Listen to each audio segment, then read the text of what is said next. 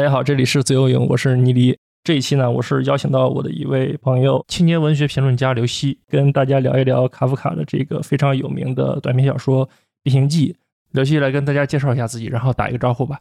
嗯，大家好，我是呃，至今没有任何出版发表的青年文学家刘希。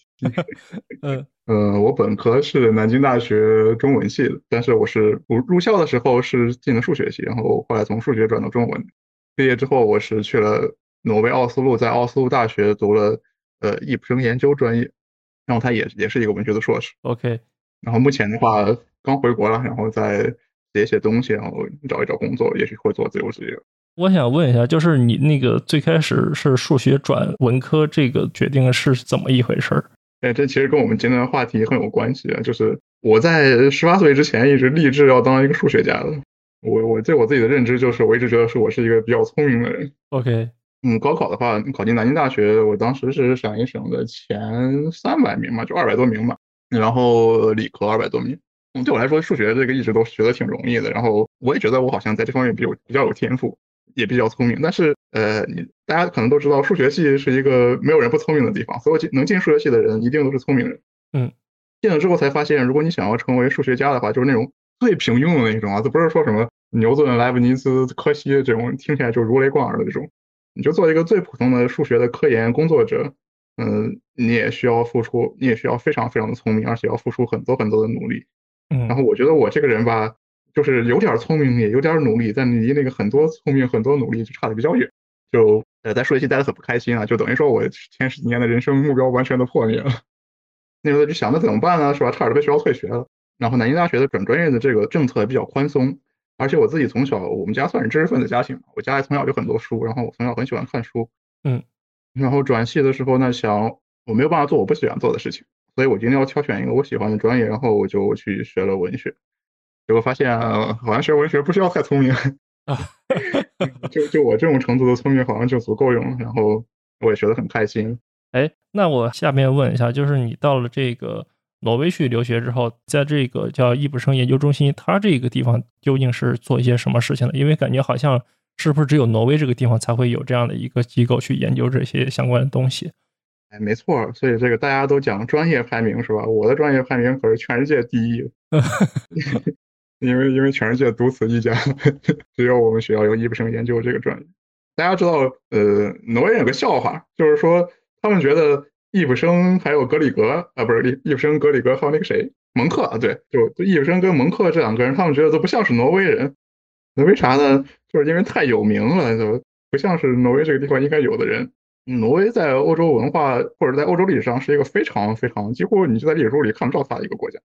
嗯，它很不重要，然后很处于一个边缘化。但是就是出了易卜生这么一个呃文学奇才吧，易卜生被称为现代戏剧之父。嗯，然后。有一个比较惊人的数据是，他是除了莎士比亚以外，全世界被表演最多的剧作家。这个是在我上这个专业之前，我是根本就不知道的。甚至我拿到 offer 之前，我根本没读过易卜生的任何作品。OK，嗯，所以对挪威来说，易卜生就是他的一个叫什么软实力，或者说就是这样一种用来宣扬他自己国家的文化符号。因为挪威本身也是一个很小，在国际政治中不太重要的一个国家。然后他就通过这样的方式来让自己获得一些立足之地吧。然后，所以你像我们中心就是设立在奥斯陆大学人文学院下的，它也是拿那个什么，呃，挪威政府给的基金的话，一般文科专业是很难，但是我们专业就很容易，就是因为政府其实是在大力的向外输出这样一个文化，然后易普生跟中国的关系也很紧密，嗯，就我们可能知道，在呃五四的时候，像胡适啊，还有鲁迅啊，他们这些人都有呃写过或者翻译过易普生相关的文章，就比如说鲁迅有很有名的演讲叫做。诺拉走了，诺拉走后怎样？对，挪拉走后，他就说那个玩偶之家结尾，如果挪拉走了之后会怎么样？然后他的结论就是不是死掉就是回去嘛。对，所以对易卜生在五四时时期就成为了一个很重要的在在中国的这样一个妇女解放的符号。所以我们中心或者说我硕士的这个易卜生研究中心和南京大学，它是有很多的在易卜生这方面的合作的，就是因为一部分是因为这个关系。OK，那大概明白了。然后。关于就是刘希你在挪威留学这段，包括你对那个易卜生还有戏剧这方面的知识，我觉得都可以以后我们有机会再继续的去跟大家聊。现在我们就聊一下你写的那篇文章吧，就是等会儿插个嘴，呃，你说我忘记做广告了。啊，对，嗯，你你可以现在说，可以现在说。就我现在就是，嗯，因为我回国之后，我一直在思索我为什么要上班呢？然后我发现得出一个很很直接的结论，就是我根本就不想上班。呃，上班这件事情对我的意义非常的有限，除了搞钱或者说去观察一下职场什么样子，我觉得对我来说就没有再有别的任何的意义。所以就是我想要尝试一些我想做的，然后同时还能能挣钱就更好的工作。然后所以呢，我现在我在做一些社交媒体，我有一个公众号叫。刘希的文学避难所，就来自于毛姆那句名言啊：“阅读是一座随身携带的避难所。”还有就是还有个豆瓣，就跟我名字是一样的，就叫刘喜啊，欢迎大家去关注，借你的这个平台帮我宣传一下。OK OK，没有问题。然后就是你觉得你对于这个通过文学去赚钱这个事儿，它的概率在你心里面是多大的呢？你觉得？我觉得这是一个怎么说呢？是完全是一件。我这么说基本上是在开玩笑，我觉得它是一个很不现实的事情。就是你想，首先，呃，你写的好，你不一定就能发出去。对。其次，发出去也不一定代表你写的好。啊，是。再次，发出去了，更不代表你一定能靠它挣钱。就是这是一个，就是你既要写得好，让你自己觉得心里过得去；其次，你还要能发出去；然后最后，你要能靠这个发出去的东西挣钱。呃，这三个条件都达到的话，我觉得就是已经是。嗯，上天眷顾至极的，上辈子可能拯救了，这不只是银河系，拯救全宇宙的人，才才能有这样的幸运。就从古至今，或者说古今中外，真正能靠写作过上一个还行的生活的，或者体面生活，文学家其实是很少的，很少很少。所以，其实我对这件事情并并不抱太大的希望。我主业还是想靠做别的事情来挣钱。OK，但是就是说，现在既然是有这个时间或者是一些方面的余裕的话，还是就是想做一下这个事情。对，其实主要还是为了逼我自己，因为公众号每个月、每周都要更新，所以我还是靠这个来逼我自己写下去。行，那那就是欢迎大家去订阅刘希的这个文学公众号“刘希的文学避难所”。对对，啊，今天是要聊这个卡夫卡的《变形记》，就非常有名啊。然后，所以我们这一期肯定就是不会跟大家去介绍这个《变形记》写了什么了，因为太有名了。然后。我最开始想做这个选题，是因为看到刘希那天写的这个文章，就是说他想从一个抑郁症的角度去解读《变形记》。我个人呢，可能还就是觉得对我自己而言比较新颖，所以就是想请刘希过来聊一下他的这篇文章。然后他的这篇文章现在也是正在参加文学举办的那个书评大赛，已经进到半决赛了，是吧？对，然后半决赛其实已经在等结果了。我昨天把第二篇稿子交出去了。OK OK，其实就是说，在平台那边也是得到了一个认可呗。然后我就是想让刘希来聊一聊，就包括写这篇文章最开始的一个动机，还有就是你在文章里面阐述的一些主要的观点和内容，重点来谈一谈。好，那我们开始吧。我当时就是我至今仍然在进行一个活动，嗯，就是我试图把文学史上从呃古希腊时代开始一些呃相对比较重要的作家和作品。啊，都尽量都看一遍。就我觉得，首先作为一个呃学文学的人吧，或者说研究文学的人，嗯，我觉得这种阅读可能是是一个基础吧。对我，我做这个东西的原因就是我在呃写论文的时候看到很多呃理论的文本，然后在读的时候他经常会举例子嘛，就跟你说这个理论如果在这个文本里边会怎么怎么样。嗯，然后我经常发现他举的那些例子我都没看过。我自认还是一个阅读量还行的人嘛，但是经常会遇到这样的问题。所以我觉得就是很有必要把这些重要的作品都看一遍。然后呃，大家可能不知道，大家知不知道？嗯，在古罗马有一个作家叫做奥维德，然后他有一本史诗就叫做《变形记》。嗯嗯，Metamorphosis，他讲的就是这个古希腊和古罗马神话传说中这样一系列关于神和他为什么叫变形记呢？就是因为这里边经常会在故事的结尾，一个人他就变形了，变成一棵树呀，或者变成一个动物呀什么样的。如果大家小时候看过有个。动画片叫做《奥林匹斯星传》的话，对，呃，那个动画片里其实是有很多这样的，它就是从那是一个韩国动画，是一个韩国做的，韩国人做的，嗯，就会有很多这样子的画面，或者是它就是从这个变形记里边来的。然后我读完这个奥维德写的这个变形记之后，我就又想到卡夫卡的变形记，它名字其实是一样，它英文名也是一样。然后我就想去看，再看一看，呃，卡夫卡的变形记。呃，在看的时候，刚开始其实我没有想到抑郁症的这个角度，刚开始我的想法就是很很单纯的。在奥维德的作品里，我刚才讲了，他变形一般发生在故事的结尾，嗯，但是对卡夫卡而言，好像故事的一开头，大家都会那句话，格里高尔·萨姆沙从一阵什么不安的梦境中醒来，发现自己变成了一只巨大的甲虫。这是《变形记》的第一句，卡夫卡《变形记》的第一句。然后我当时就想法就是，在文学史上可能有这样一种变化。呃，对于古典时代的古希腊人或者古罗马人来说，变形可能是一件就作为神的惩罚发生的，它一定是发生在你人生的结束的阶段的。但对卡夫卡来说，它是发生在故事的开头，或者就是说你人生的任何一个阶段都可能发生的事情。当时这么想，当然这个解读多少有点无聊啊，可能只有只有像我这种学文学人才觉得有点意思吧。嗯嗯。然后，所以我就还又去看了一看卡夫卡的《变形记》，我想一想能不能找到一些嗯其他的有意思的地方呢？然后某一天啊，就是就是在重读的时候，我又把开头看了一遍，我就想这个格里高尔躺在床上起不来。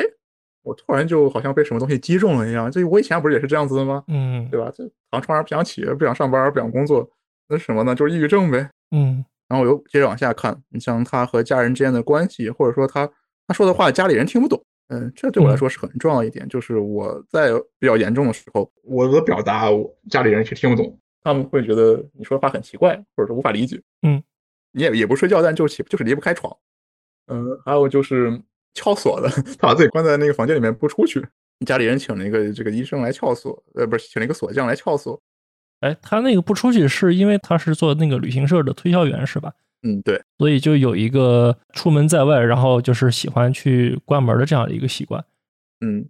但是在你这边，你可能会认为他就是一种隐喻或者象征，什么？就是说他把自己就是习惯性的困在了自己的一个住所里面。呃，我说的是就是在《变形记》的这个故事里边，他。不开门是因为他变成甲虫，他出不去，害怕被家里人看到他这个样，他就把门给是给是给挡住了吧？应该是，嗯，就我觉得，嗯，格里高尔他很多表现就是跟抑郁症患者是完全一致的。然后我又从这个角度去看的话，就从文章里边、小说里边找到很多很多可以去印证这样一种想法的，当然有点像带着答案去找找问题，就可以具体的说一说吗？对，就是最开始对吧？呃，他变发现自己变成了一个甲虫。这个其实我觉得他只是卡夫卡为了营造出这样一种恐怖的效果写出来的，但是接着有写他想翻身，嗯，因为他是那个四脚朝天躺在床上的，对，但是他发现他翻身都非常非常的困难，嗯，这也是我自己的切身的感受啊，就是我在呃数学系读的几乎要退学回家那段时间里面，我会觉得我甚至就会觉得我在床上想翻个身是非常非常困难，呃，什么事情都不想做，然后也没有也不是不想。就是完全缺乏一种力量，也缺乏那种想法，嗯，然后社会的惩罚立刻就到来了，对吧？他的这个上司发现他没有来上班，然后就来他家里找，想让他去上班。然后我在我看来，这就是一个试图让患者重新进入社会化的过程。呃，因为你作为人，你就是应该去工作，对吧？虽然也不知道这是谁定的道理，我可能在对学习中还不光是因为抑郁症，我当时。呃，心脏病犯，我回家休息了一个月吧。然后，呃，那你想，那时候我多大？那时候我已经上大学，已经是第五年了吧？那已经快二快二十四岁了。嗯嗯。然后你想，快二十四岁了，你突然从本科没做完就回家，然后，嗯，在家天天在家躺着不出门。我虽然不知道，我妈从来没有跟我说过，但是我想可能就会听到一些呃别人的指点或者嘀咕这样的话。嗯，就当你有了这样一种跟别人不一样的状态的时候。在我们这样一个环境里边，你就很容易成为一个被排挤或者说被攻击的对象，就像格里高尔说到的那样。对，包括你说到，就是可能你的父母对你还 OK，但是就是你的身边可能多少会有一些，嗯，比如说风言风语啊。回到文本里面的话，就是他的父母、他的这个妹妹，嗯，还有就是他们那个后来的一些什么女仆啊，还有租客，就是这些人对他的反应，和你刚才说的那个境况，我觉得就会有一些相似了。对，我觉得就是比较触目惊心的一点是，格里高尔虽然是在家里变成甲虫了，但是第一个发现他异常状态的人是他的上司，不是他的家里人。他的父母只是很奇怪，你为什么还不去上班呢？是不是起床起晚了，是吧？但是公司就立刻认为他不正常了，然后立刻就要来解决这样一个不正常的这个带引号的这个问题，就好像你应该跟你最亲近的人反而对你的是比较冷漠的，但是。这个外在的这样一个社会，这样一种社会的关系，是因为你非要负有这样一种必要的责任啊，或者说不管是谁加给你的这样一种必要的责任，嗯，他反而对人的这种变化是最敏感的。我觉得这是一件有点讽刺的东西。OK，然后你有写到就是格里高尔的妹妹，啊，他在他的家庭里面，他和他的父母好像是一个比较区隔开来的这样一个角色。嗯，而且我是感觉他是有一个很明显的就是前后的转变的，就是最开始他可能是最照顾格里高尔的那个人吧，我感觉。嗯，但是到了这个剧情的最后，直接说格里高尔他已经不是人了，然后说我们要把他抛下，我们要去过新的生活，就完全是把格里高尔当成了一个非人类的存在，也是他的这个妹妹。我就觉得这个角色分析起来好像还就是有有可说的点。刘鑫，你要不要跟大家聊一下？你觉得？嗯，在这一家人里边，女儿确实是一个最应该被注意的角色。嗯，她最开始的时候是对变成甲虫的这个格里高尔，她可能是最富有善意的。我觉得可能很大一部分原因是她没有意识到，就你刚才说的格里高尔作为家中的这个经济支柱，当他不能工作之后，当他变形了之后。对家里的而言会造成多么大的压力？这种压力他是感受不到的。当然，他后来其实感受到了。在刚开始的时候，他对这个，他作为一个孩子，作为一个未成年人，对这个东西的敏感性应该是不如他的父母的。嗯，所以他能去尝试接近格里高尔，去接近这样一只以前是他哥哥的甲虫，尝试的去关注他的处境，然后去帮助他。他能去的原因还有之一就是他那格里高尔的母亲没有办法接受自己孩子有这样的一个。巨大的变化，嗯是，然后他不愿意去格里高尔的房间，但是格里高尔又不能天天饿着，对吧？你变成虫子也吃饭，然后就由妹妹负责去给他送牛奶、送送送吃的，然后隔一段时间去打扫房间。我记得呃卡夫卡说过，在文章里写了，就是妹妹俨然变成了这个一个变形之后的格里高尔的这样一个专家了，他以一个专家的姿态出现在父母面前去谈论他哥哥的事情，但是事情很快就发生了变化，对。一方面就是我刚才说的，他后来意识到这个对他的影响，对他会产生实际的生活上的影响。他本来在上一个小提琴课，嗯，但是因为家里没钱了嘛，因为挣钱的人变成这个样子了，所以他的课就没办法就停了。然后他本来是他有一个做音乐家的梦想，也就当然自然而然就没有了。其次就是家里为了补贴家用，搬进来一些租客，和这些人的相处也是不太愉快的，这对他的日常生活都造成了影响。嗯。所以我觉得这有点像抑郁症患者跟他的你说朋友也好、爱人也好、恋人也好这样的一种关系。嗯，在最开始的时候，他可能是怀着善意的，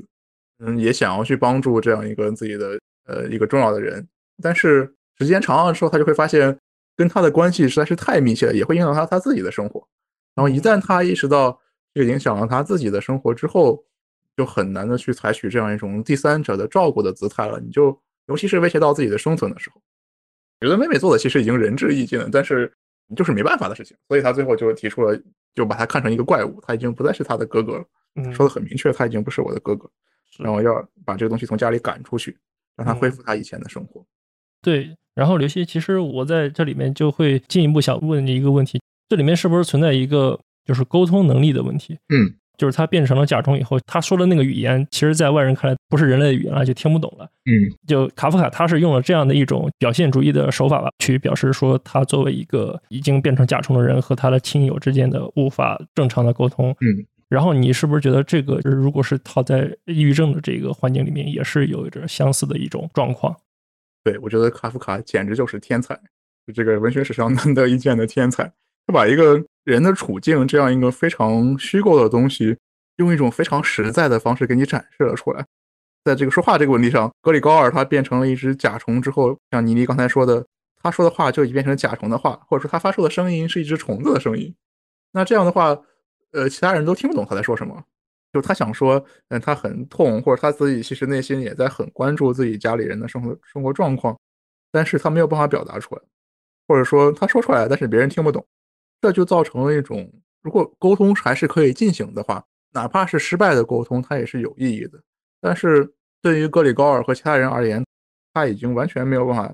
进行沟通，或者我们说他的语言已经不是别人可以理解的语言了，不是一个正常人可以理解的语言了。这导致了这样一种隔绝就会被进一步的加深。那么对于抑郁症患者来说呢？就有些时候，大家可能会觉得，我们可能会在网上看到一些，哎，他说最简单就是我不想活了，对吧？嗯，或者就是，哎，对我妈说过一句经典名言，就有一天我我终于受不了了，是吧？我就实在是难受的受不了，我跟她说，我觉得我不想活了。然后我妈的反应是，我妈的原话是，你要是不活了，那我咋办呀？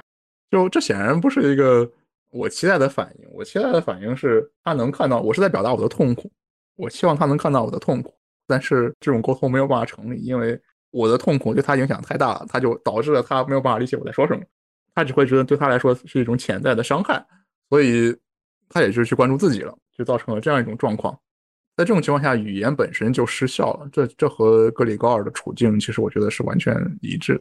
对，而且就是在这个文本里面。一开始格里高尔他不是说开始爬上爬下了嘛，变成这个甲虫之后，然后他妹妹就可能觉得需要给他腾出空间，所以就喊他母亲一起来搬这个家具。嗯，但是就是他在搬这个写字台的时候，格里高尔就非常不高兴，因为他好像觉得这个写字台是他的非常重要的一个东西，但是他去做一些抗议啊或者动作啊，是妹妹完全无法理解的。嗯，而且就是说到后来他去试图守住的最后一个东西是挂在墙上的一个女子的画像。他去守这个东西的时候，把他妈给吓到了，就造成了一种彻底的，我觉得就是双方没法沟通的这种悲剧吧。也是后来就是导致他那个最后死亡的一个起因，我觉得可能就是在这儿吧，就是因为他那个把他妈吓到之后，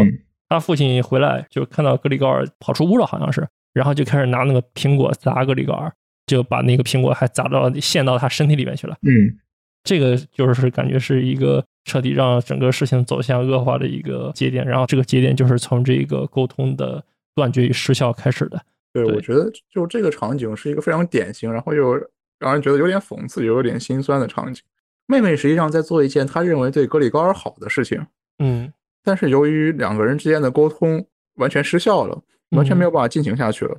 所以她其实并不知道格里高尔是怎么想。然后他做了一件什么事呢？他做了一件我觉得在我们家庭里面非常典型的事情。他把他自己觉得好的东西塞给了格里高尔，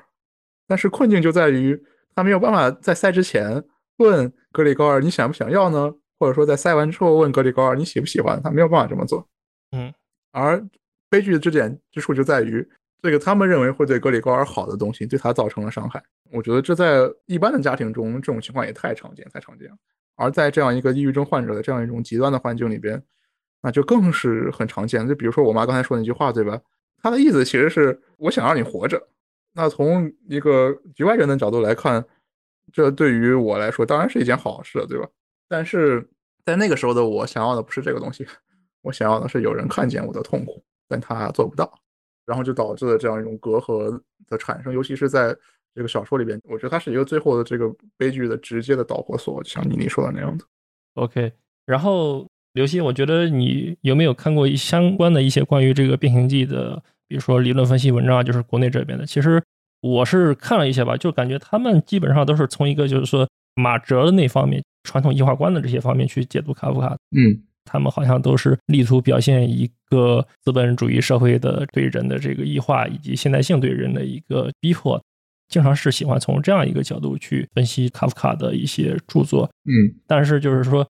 关注主体的这样一个心理活动和他的内心世界，还有他的精神病症这个方面，嗯，这就形成了一个差异。我就是其实想问一下，你对于咱们大陆这边的一种马哲的异化分析，你是有一个什么样的看法呢？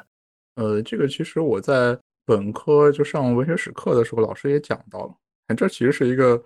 非常非常经典或者说非常非常常见的一种分析方式。我觉得它绝对没错，它一定是对的。嗯，但是很无聊，它没有产生任何对文本新的认知，它只是用以文本作为例子去把理论又重复了一遍。作为一个学习文学的人，这是让我十分不能接受的一点。就我在读硕士的时候，我导师就经常问我，凭什么要选这个理论，对吧？比如说，你凭什么选马哲呢？或者说，你凭什么选精神分析呢？或者说，你凭什么选，呃，凭什么选接受主义呢？你为什么呢？对吧？他就让我不断的去思考，就是你不是要拿理论去做个作为一种范式去分析世界上一切的东西。你如果这么做的话，你只是在把理论又重复了一遍而已。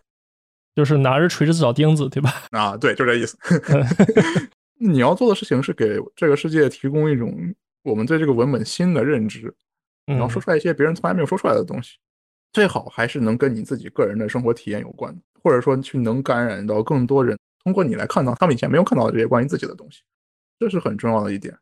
所以我觉得我不想做那些正确而无用的事情，我想做一些可能会有错，但是可以感染、可以告诉更多的人关于我们自身知识的事情。所以我选了这个角度。OK，明白了。其实我基于此有另外一个疑问，就是有时候会不会就是过分求新？呃，对，我明白你什么意思，就是你如果只是想要制造出一种新的东西，那其实很简单的。呃，你要不然就是用一种别人没怎么关注过的奇怪的，不知道你从哪找出来的理论，把那个经典文本再读一遍。嗯，要不然你用一种很经典的文理论去找一个呃没什么人读的奇奇怪怪的文本，你也可以产生，当然可以产生所谓的新的知识。但我觉得这就走到了这样一个错误的方向上，就是你只是想要制造出一些新的东西来，对，但你没有考虑这些新的东西到底有什么价值呢？对，那这个价值的尺度是你觉得是在哪儿呢？我觉得对于普通的读者来说，因为我我写这样的文章也我也不是在写那个文学论文啊，嗯，你对于普通读者来说，虽然这听起来可能有点庸俗，但是我觉得如果你能提供一种对我们处境的认识，或者说能造成一些我们以前可能没有见过的这种这样一种共鸣，或者说很多人想说但是没有说出来的话，嗯，这些听起来好像非常的正确，然后也因此也非常的庸俗，但是我觉得这些恰恰是对我们来说生活中很重要的，但但是同时又在我们的文化里边被忽视的一部分。这是我想做的事情。OK，其实我刚才反正听到的点就是说，要有一个共鸣基础，或者说它是一个在一定的可理解与可共情的这个基准点之上，然后去评判它的一个价值点。我能这么说吗？对对，我觉得也是这样子。对，然后就是我其实，在看这个《变形记》的时候，就是有去查一些资料嘛，因为刚才你觉得这格里高尔他是有一个。抑郁症的行为模式或者是倾向，然后我这边其实是做了两件事。嗯，第一个我是去看了一下那个抑郁症的一个自测的一些量表，有一个叫 SDS 是吧？嗯，对我去测了一下那个东西，我测了我好像是轻度，嗯，但是我就看了一下那个列表里大概问了是二十个问题吧，好像是，然后我拿它去套这个变形记，嗯，感觉里面就是真的确实是。很多的那个东西就完全可以对上去，比如说那个，嘴啊，呃，你说，你你这读法比我科学多了 对，没事儿，就咱们有各自的读法可以交流一下啊。对比方说，他晚上睡眠不好，说这个头脑感到疲乏，就是说问你是不是觉得自己是一个有用的人，有人需要我，觉得自己的生活过得很有意思。就是我一方面我是看这个变形记，还有一个就是，呃，我平常读卡夫卡，我现在是喜欢读他的那个日记。还有书信集，嗯，就是他给别人写的信，他写的信非非常多。我感觉，如果到现在的话，他是一个非常爱发微信的人。然后我就是在里面看到了卡夫卡，他这个，嗯，他在他的日记还有他的书信里面展现出来了特别多的，就是和这个抑郁症确实是高度相关的一个呃文本上的展现。嗯，这里面测的症状，他应该都是非常明显的。呃，我也去看了一些精神病学家，国外的，他们对于卡夫卡有对这方面做一些研究了。他们好像就是认为，卡夫卡至少是一个潜在的这种抑郁症患者。嗯，还有一种可能就是说，他好像也是有一些这种精神分裂方面的症状。他们去研究他的这些书信和文本，除了刚才说的这种经常表现出来一些词句里对自己的一个价值的贬低。自己睡眠不好，还有就是他在他自己的信里面也经常说他喜欢就是在床上躺着不起来。嗯，就那时候他还没有得那个结核病，在没有那之前，他其实也是经常喜欢在床上就是写东西，然后不起来，睡不好，然后觉得就是世界里面障碍重重。还有一个就是我反正也是查到，就是他写这个《变形记》的那一年是一九一二年。嗯，一九一二年的时候，他自己的家庭里面出了一个事情，就是他的妹夫是开了一个那个工厂。开了这个工厂之后呢，就是他的妹夫当时好像是有事儿出去了，他的父母呢就是想让他去这个工厂帮忙看一下，但是卡夫卡他就不情愿，他觉得工厂里面这个环境，他第一个他不喜欢，第二个就是耽误到他写作了。嗯，卡夫卡他好像是一个非常就是执着于自己的这个写作时间的人，但是呢，这个工厂的事情，他父母让他去做，他就不情愿，然后他父母就又是说他，又是跟他哭之类的。那个卡夫卡当天好像是就在日记里面写了，我今天就是想打开窗户跳下去。嗯，然后第一天其实写了这个内容，第二天又写我想从窗户边跳下去，就是透露出一些想自杀的一些语言吧。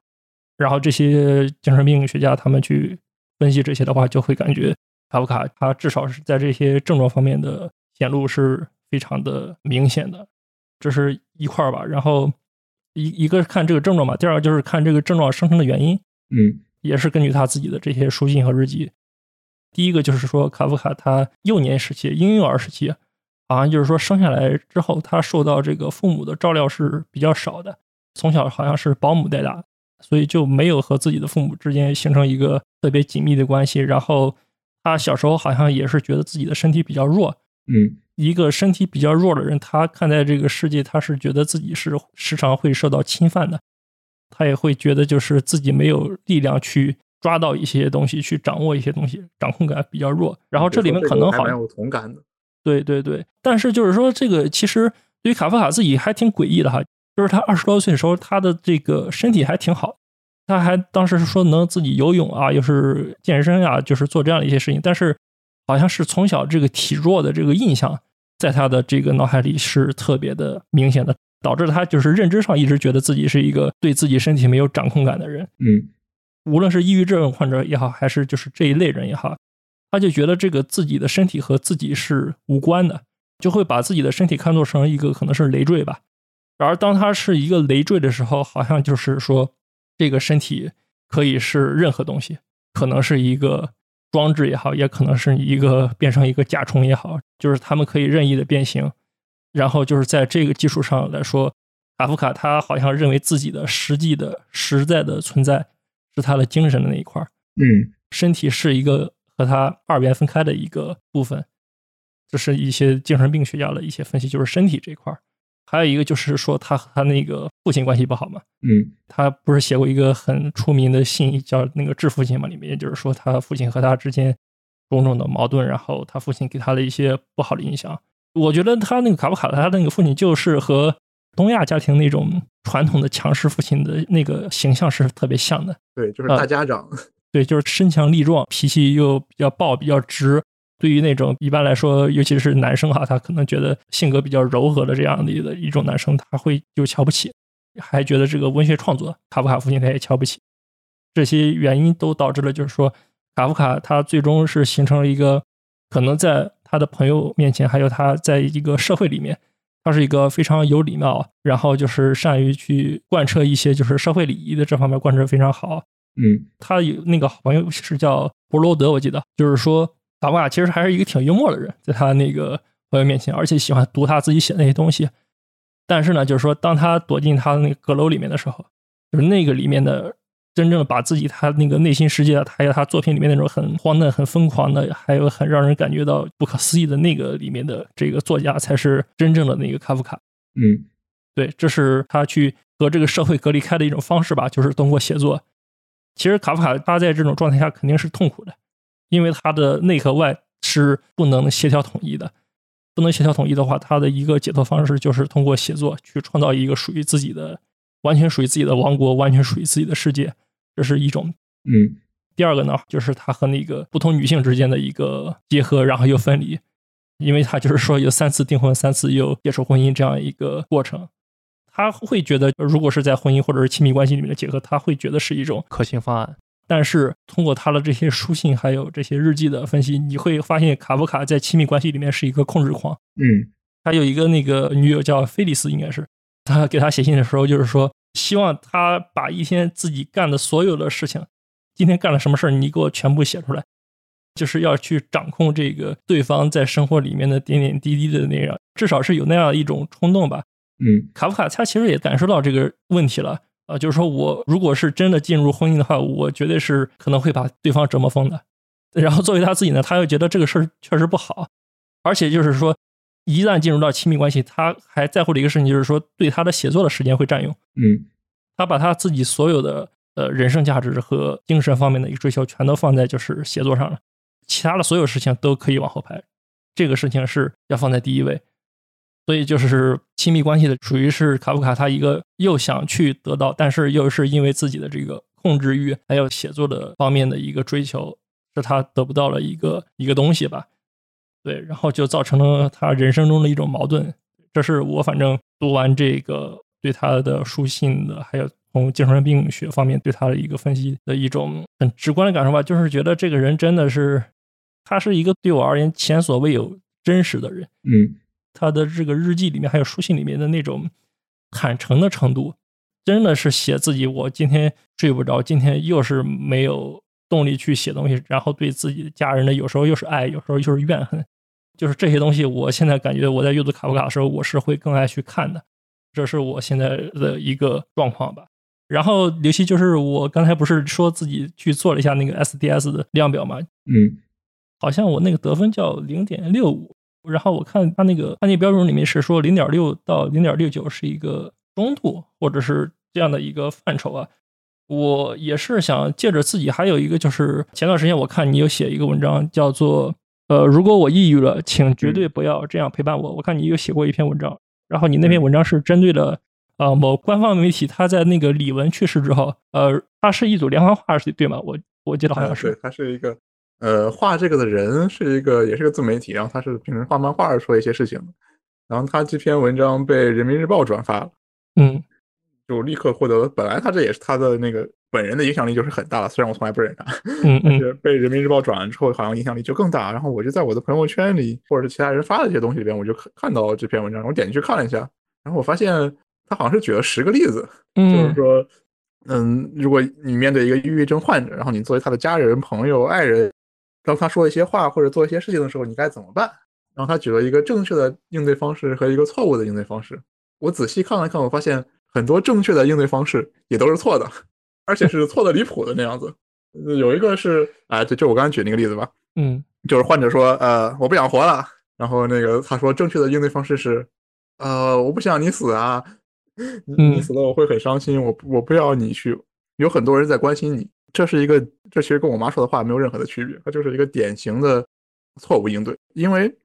就不论是在这种极端情况下的沟通啊，你只是平常的沟通中，很重要的一点是你要认真听对方在说什么，嗯，而不是两个人在自说自话，对吧？那当患者说我不想活的的意思，他其实是我现在觉得很痛苦，然后我不知道该怎么办。我能想到的唯一解决痛苦的办法就是自杀。嗯，他说这个话意思其实想告诉你他很痛苦。但是如果你说，呃，你死了我会很伤心，或者说我不想你死，或者说像我妈说的那样，你死了我该怎么办？那其实是在摆出一种防卫的姿态，就是意思就是，如果你死了我会很伤心，但是我不想要伤心，所以我不要你死。那对患者来说，他他接收到的会是什么呢？就是说，你不让我去解决我自己的痛苦。我已经痛得受不了了，我告诉你我痛得受不了，但是你还在关心你自己的事情，那这样的这样一种沟通就是彻底的失败的。但是 那篇文章获得了极大的这样一个转发和关注，然后而且说实话，我觉得这这种错误的知识的传播，尤其是在这种极端的状况下，你踩这种雷是很危险的，是可能会造成难以挽回的后果的。我觉得我作为一个，不管是作为一个曾经的患者，还是嗯有作为患者的朋友这样经验的这样一个人。我觉得我是有必要把自己的经验也好、知识也好，我认为正确的经验和知识给大家分享出来，所以我才写了那篇文章。对，然后刘希就是那篇文章里面就是场景二，你可以去跟大家也聊一聊，就是怀着善意却不知道怎么办的例子。啊，对，嗯，对，嗯，就我刚才其实也说了嘛，嗯，就我们有个很典型的错误，就是比如说吧，我这人就很喜欢吃橘子，嗯，但是我就特别讨厌苹果，嗯。然后，但是我妈又很喜欢吃苹果，她觉得苹果是世界上最好的水果。嗯，然后我妈就，当然这这是虚构的 啊。OK，嗯，然后我妈就给我买了一大堆苹果，糕给我，让我一定要收下，然后跟我说一天一个苹果，医生远离我，你非吃不可。嗯，为什么呢？因为这是世界上最好的东西，你不吃你就是傻子，对吧？嗯，你你一定要吃。但是他本来可以做的事情是来问我，嗯，你喜欢吃什么水果呢？你如果喜欢吃的话，我来给你买。但是我们很多时候会有一些，嗯，可以说是自以为是吧？就我们会臆想，我们会去假设对方跟我们是一样的人，对方会喜欢跟我们一样的东西，然后把我们觉得好的东西送给对方，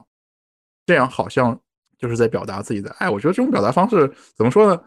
如果你可以理解这种方式，他错在哪里的话，那你可能也不在乎他。但是对于那个只喜欢橘子不喜欢苹果的我来说，你给他塞一堆苹果给他，让他每天都吃一个。对他来说是一个极大的负担，他是不会感受到这里边的爱的，或者他很难感受到这里边的爱。尤其是在抑郁症那种极端的环境下，人是只能关注到自己的需求的。嗯，那他就更看不到你是在试图跟你表达善意的，对吧？他只觉得你为什么凭什么不理解我？你为什么要给我一些我不想要的东西呢？嗯，你为什么看不到我的需求呢？当这种情况下怎么办呢？其实很简单。我以前遇到过一个情况，就是我一个很好的朋友，他这这两年回国之后查出了癌症。然后他过一年去复诊，医生说转移了。然后他那天跟我说那件事情的时候，我还在挪威呢，就已经国内都是凌晨了，然后我那边正好是下午。然后我当时就愣住了，就我也不知道说什么。然后在这种时候，有一个非常基本但是非常重要也非常有用的技巧，就是你重复一下对方说的话。就比如说，还是我跟我妈那个例子，对吧？嗯，我说啊，我现在不想活了。然后正确的应对方式是什么呢？作为一个没有经验的人，听到这话的时候，你感到震惊、不知所措或者害怕，都是很正常的。但这时候你可能需要冷静下来，你需要深吸一口气，因为你作为一个没有得病的人，我觉得你是对对方负有这样一种更多的责任，对这种沟通也是负有更多的责任。你可以深吸一口气，然后重复一下对方说的话。你说你是不是说你不想活了？接下来呢，你可以对这个他说的话，他表达的意思，如果你不明白的话，呃，你可以问对方，我不太理解你说的话是什么意思，你可以解释一下吗？或者说为什么会这么想呢？对吧？嗯，或者你也可以说说一下自己的理解，对不对？嗯，你是不是遇到了什么很难过的事情？你是不是这两天过得很痛苦？这样的方式让对方去表达他自己想说的话，嗯，比自己去说自己。在那个那个情况下的应激反应展示出来，呃，我觉得是更有用。嗯，然后我看到你还写了一个，就是叫基本原则，就是和这个抑郁症患者和抑郁状态人去沟通的时候，叫做先解决情绪，再解决问题。我觉得这句话其实我听起来好像是特别有同感。就我觉得我们的文化里边可能有一个，就是你有一种情绪，它就是一种，它一定是由某种错误的状况引起的。或者说一定是一个有一个问题存在，所以你才会有这样的情绪。这某种程度上没错吧？人的情绪是什么东西呢？情绪是我们对待外界事物的一种反应。嗯，就比如说抑郁，它其实就是我们对外界感到不满，但是我们又没有办法去改变它。嗯，那我们就只能去惩罚自己了。它确实是有一种可能会有这样一个外界的问题存在，但是对于处于情绪当中的人而言。那个时候他可能是看不到这样一个问题的存在，就即便这个问题真的存在，或者像那个抑郁症的情况，他可能就是解决不了的问题。那你去解决那问题有什么用，对不对？在这种情境下，不论我们是在心理学中这个术语叫做工具性，就是解决问题的能力，不论我们的攻击性多么的强大，我们这时候都要诉诸一下自己的情感性，就是理解和处理情绪的能力。嗯，我们要先去看到对方有什么样的情绪，至少可以问对方，对吧？现在是什么样的状态呢？然后等到对方脱离了这样一个只能看到自己的情绪，或者说被自己情绪困住的状态之后，再去看他是不是有什么他自己解决不了的问题，再去帮助对方解决问题。这样的话就很合理的。如果你一下就上来就要解决问题的话，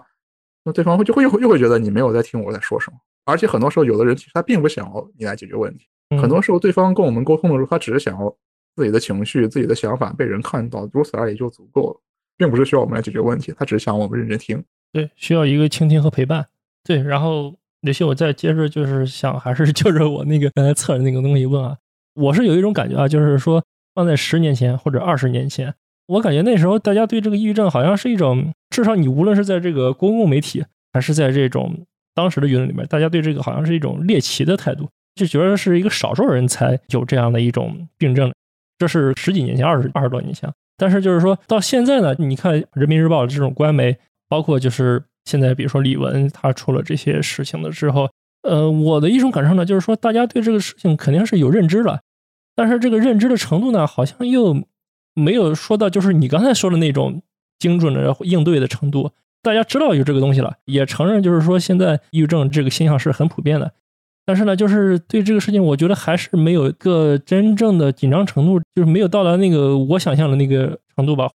而且我感觉是不是咱们东亚文明里面还是有一种那种，哎，这都不是事儿，然后忍一忍，自己娇气啊什么的，还有这样一种呃文化的里面的底蕴的这种抵触，再去和他去做一个对抗吧。这是我感受到了一些现象。然后我就想问，比如说我刚才说我测这个好像是有点高，是这样一个数值的话。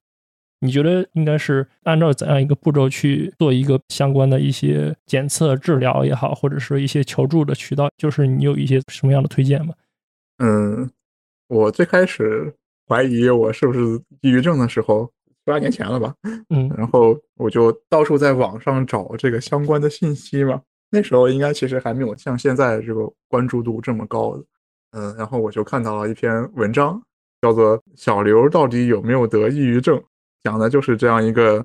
当然不是我，虽然我也我也 姓刘，就是这样一个小刘，他这个人很有才华，他去呃精神科看医生的这样一个经历，都以一种非常幽默的口吻写了下来。当然，我的建议是，首先要区分一个很重要的一个点，就是抑郁状态和在临床上确诊的抑郁症，这是完全是两回事儿啊。嗯，抑郁状态就是比如说你有段时间呃呃嗜睡啊，或者失眠呀、食欲低下呀，或者说总而言之就是心情不太好。心情不好又反映在各种生理状况上，比如说睡觉、呃头疼或者食欲、性欲这些之类的东西，这是很正常的。嗯，尤其是处在一个压力非常大的社会之中的话，那就更正常不过了。嗯，你一定会有一些你就是不知道为什么，但就忽然发现自己状态好像不太好的这样一些时刻的，也可能会去做做下量表，然后做出来的结果就是什么轻度抑郁呀。或者分数稍微有点高啊，这是非常非常正常的情况。嗯，我这么说的就是，首先没有必要恐慌。我觉得可能每个人都会经历过这样的状态，就比如说在女性会有那个 PMS，就是经前期综合症，对吧？嗯，有些人比较严重的话，就会影响到自己的心情。然后与此类似，是吧？男人也发明了一个词叫大姨夫，是吧？这个我不太知道，你不知道是吧？嗯，就指的就是这个像来月经一样，男人也会规律的对自己的生活感到不满，觉得就自己就。无理由的不开心，这其实是我觉得很正常的，而他也不是无理由，他一定是有理由，只是你没有察觉到而已。呃，我觉得如果一旦意识到自己这种状态，这首先这是很好的一点，嗯，能意识到自己处处在这样一种状态里边，说明对自己的情绪比较敏感，说明对自己的处境比较敏感，这是好事。然后，如果觉得自己有需求的话，呃，我觉得首先你可以尝试一下去动一动，嗯，就比如说每天运动个十分钟。也不说去健身房是吧？你就回家做做伸展，做做瑜伽，或者稍微做做力量训练，练个十分钟，刺激多巴胺是吗？对，呃，其实它是很有用的。然后或者说去做一些你觉得你很喜欢的事情，呃，会给你带来乐趣的事情，对吧？看电影啊，喝杯茶呀，喝喝酒呀，吃个零食啊，都是可以的。然后稍微观察一下自己的这个状态，如果他过两天他就消失了的话，那其实就没什么问题，是吧？我们现在社会对人有一个很理想的假设，就是人就应该时时刻刻都开心。嗯，那怎么可能？这个很可怕，我觉得。对，你怎么可能时时刻都开心呢？一个正常的人怎么可能二十四小时开心呢？那天天嗑药才行了？我们显然不是那样一个社会，不是那样一个世界，不是那样一种恐怖的每个人都应二十四小时开心的世界。我们一定会有悲伤，会有痛苦，会有不知所措的情况。我们稍微给他一点时间，让他过去就好。嗯，但是如果他过不去的话，呃，就是比如说这种状态持续了一两个礼拜，或者是更长，那就可能需要去寻求一些专业的帮助。虽然我和我的几次就医经历都不是很愉快，但是我们现在这个就是没有办法。你如果觉得自己嗯可能会有这样的问题，精神健康方面的问题，我建议还是一定要去看精神科的，一定要去找专业的医生来来帮助你的。但是我也强烈建议大家，就是对他不要抱过高的期待，就是因为患者真的很多，然后医生不太多，你可能没有办法得到一种很完善的像去付钱去咨询那样的一种状况，那样一种经历。可能就会医生让你去做几个量表，然后做完了，然后就跟你说你吃药吧，就就是这样子。那其实我想问一下，这个咨询和去精神科，这是其实是两条路径，是吧？哎，对，是很不一样的两条路。因为我国的这个特殊的这个精精神卫生体制，就是导致了心理医生他是没有诊断权的，是，他也是没有开药权的。对，就是所以，如果你很严重的话，你要靠吃药来维持的话，你去看心理医生，他只能建议你去精神科。嗯，而且怎么说呢，就是。咨询师这个行业，我国的这个行业，他这个人资是有点良莠不齐，收费也是这个有点有贵的也有便宜的，就是你很难去分辨哪一个咨询师是适合你的，然后又是不管是经济上还是在就是这个讨论这个咨询的这个状态上，所以我我觉得可能对大多数人来说更合适的可能就是你可以，如果你真的觉得自己很严重了，你就去看一下精神科，你也可以先找一些网上有一些 app 或者说有一些平台，它有一些还行的这样一种。心理服务吧，你可以尝试的去聊一下。但不管怎么样，你一旦发现自己好像处于这样一种自己没有办法理解，然后自己有点失控的状态，还是一定要去寻求专业的帮助的。专业的帮助，他即便像我在这不停的在吐槽，但他也至少也是比你专业。嗯，我觉得是不是他至少先能做一个界定，真正的界定的功能？对，就是你到底是什么，不管是轻度还是中重度，你是知道自己确定的一个状态。然后再去说采取怎样的一个治疗方式，包括是谁来帮你做这个事。对，这就跟你用某搜索引擎是吧？一搜索出来，好像你马上就要立刻就要死了一样，得了不治之症死了一样。但是你去医院一看，好像就没有那么严重，它其实是一回事儿。我们对自己的处境可能并不是那么的清楚的了解，还是要去问一些专业人士的意见。对，刘鑫，那我问你有没有看过这方面的，阅读过一些书啊、视频节目也好，有没有什么可推荐的呢？我有一个很关注的那个，但是他现在已经不行了，就我一直在关注 KY。哦，KY 是吧？对，但但是 KY 这几年真的不行了，我们那个一直在做推广。呃，其实你可以去翻一翻，就比如说你你搜索一下抑郁症，它是有一些教程的。就比如说，如果你作为朋友是怎么去处理这些事情，或者如果你怀疑自己有抑郁的情况的话，你应该去怎么做？在他的公众号搜索抑郁或者抑郁症的话，像很多早期的，比如说一七年左右的文章，应该是相当不错的，很充实的。嗯，行，那咱们这一期节目就差不多到这里可以结束了。然后刘鑫，你再宣传一下你自己的这个公众号吧。嗯，谢谢妮妮的邀请啊，今天真的聊得很开心。然后我这几年吧，就越来越觉得张爱玲说的有一句话非常的对，就是出名一定要趁早。OK，嗯，就是所以，我这个尽可能的让我尽快的出名，为了达到这个目的呢，参加这个书评比赛。然后今天因为参加书评比赛，所以你邀请我来做这个节目。然后我自己呢，我也在做一些我自己的这个自媒体。然后我有一个公众号，它叫做刘希的文学避难所。就是虽然我其实不太喜欢毛姆，嗯，OK，但是我但是我觉得喜欢毛姆的人应该挺多的，所以我用了毛姆的这样一句话：阅读是一座随身携带的避难所，作为这个公众号的题目。还有就是我还有我自己的一个呃豆瓣账号，它就叫刘希，嗯，就是我的名字。希望大家来多多关注，让我早日出名。OK，今天也非常感谢刘希做客咱们自由泳这边，给到了许多我觉得真的是非常。切实的建议，还有帮助，还有他对于卡夫卡的这个《变形记》的一个，我觉得非常独特的一个看法吧，我觉得非常好。然后就是希望刘毅能够早早日出名啊。行，那咱们就到这儿吧。然后嗯好的，跟大家就说声再见。谢谢大家，我很高兴认识大家，认识我们自由泳的这些观众朋友们。然后我希望我们有以后有机会再见。好，再见，拜拜，再见。